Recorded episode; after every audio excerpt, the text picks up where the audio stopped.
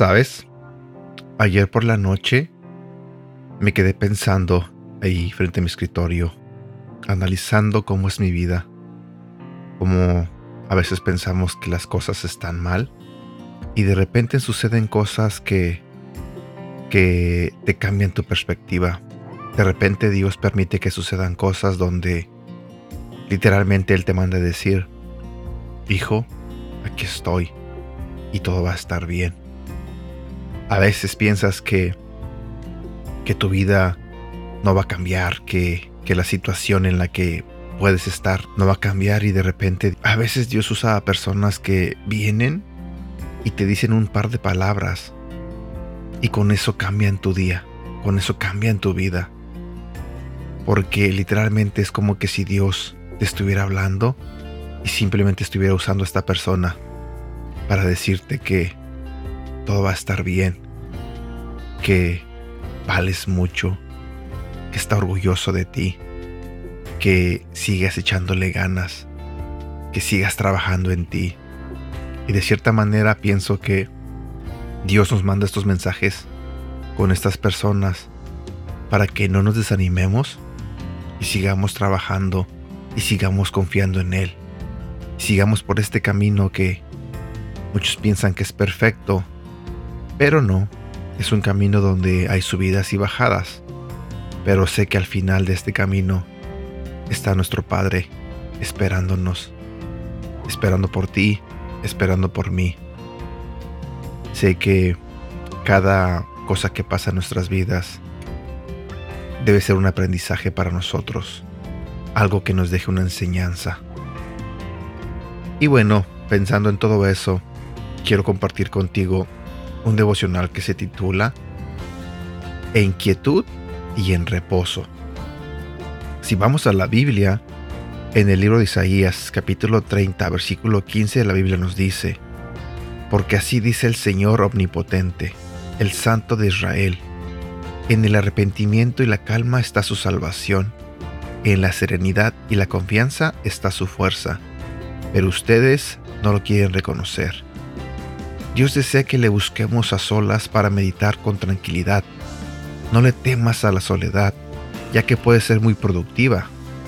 Aprende a dejar tus cargas y cansancio para encontrarte con Él ya que espera que le dediques tiempo de calidad, no lo que te queda al final del día, cuando ya estás agotado.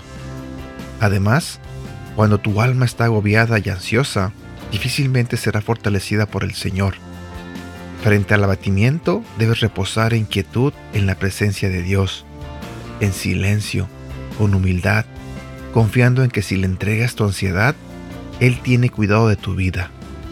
Generalmente actuamos impulsivamente, pero debemos buscar tranquilizar nuestro ánimo para tomar cualquier decisión, por muy pequeña que parezca, porque el Señor nos habla cuando estamos en quietud y en reposo.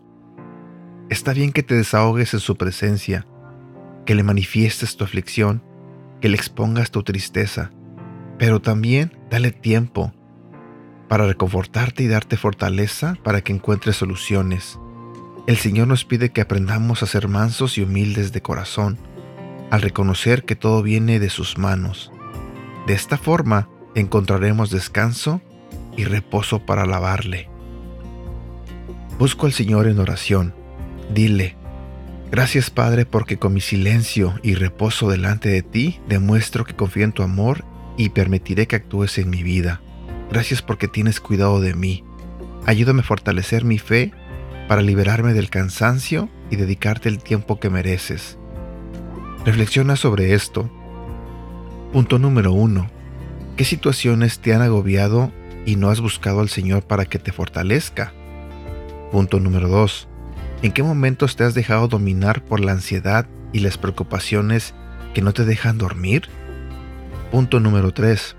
¿En qué circunstancia de tu vida has permitido que la quietud y el reposo de Dios llenaran tu alma en medio de un problema? Punto número 4. ¿Qué le has enseñado a tu familia con tu ejemplo? ¿Que la ansiedad se combate al buscar al Señor o que nuestro afán nos domina? Frase para recordar, en el descanso y la tranquilidad encuentro al Señor. Sabes, antes de terminar con este devocional, Solamente quiero decirte que es muy necesario que le dediquemos un tiempo a Dios, un tiempo como dice el devocional, un tiempo de calidad. Muchos creen que ese tiempo tiene que ser en la mañana, antes de que tu día comience. Y sí, estoy totalmente de acuerdo. Pero también pienso yo que una buena oportunidad para que pases un tiempo a solas con Dios es en la noche, cuando ya tuviste tu día, cuando quizás estés pensando que tuviste un día malo, Pienso que es una buena oportunidad para que tú le entregues todo a Dios, le digas cómo te sientes, para que medites si realmente tuviste un mal día o simplemente tú estás viendo que fue un mal día. Porque a veces cometemos el error de enfocarnos en lo negativo, en lo que no nos salió bien. Y muchas veces nos cegamos y no vemos que pasaron ciertas cosas que fueron buenas durante este día. Así que como una vez dijo Bernie en el estudio ahí en el grupo de los hombres, nunca se tiene un mal día. Se tiene un buen día o se tiene un excelente día o mejor. Así que no nos enfoquemos en las cosas que no nos resultan, no nos enfoquemos en los problemas, eh, no nos enfoquemos en las situaciones difíciles por las que estamos pasando, no nos enfoquemos en las enfermedades o las relaciones rotas. Enfoquémonos en que durante el día Dios hizo muchas cosas buenas por nosotros. Enfoquémonos en que seguimos vivos y eso es una gran bendición para nosotros. Enfoquémonos en que tenemos buena salud, que esa es otra gran bendición para nosotros. Y pienso que si nos enfocamos en buscar lo bueno, nos daremos cuenta que realmente somos bendecidos. Realmente Dios está con nosotros y siempre está al pendiente de nosotros. Así que te aconsejo y te invito a que pases un tiempo a solas con Dios y le hables de cómo te sientes. Llora si tienes que llorar, ríe si tienes que reír, pero compárteselo a Dios. Créeme que después de que hables con Él y te desahogues y llores, te vas a sentir mucho mejor. Vas a sentir paz y vas a sentir tranquilidad. Y bueno, eso es todo lo que quería compartir contigo en este día. Espero que tengas un feliz viernes. Es fin de semana, así que te deseo que te la pases súper bien. Cuídate mucho. Te mando un fuerte abrazo y de todo corazón deseo que Dios bendiga tu vida. Hasta pronto.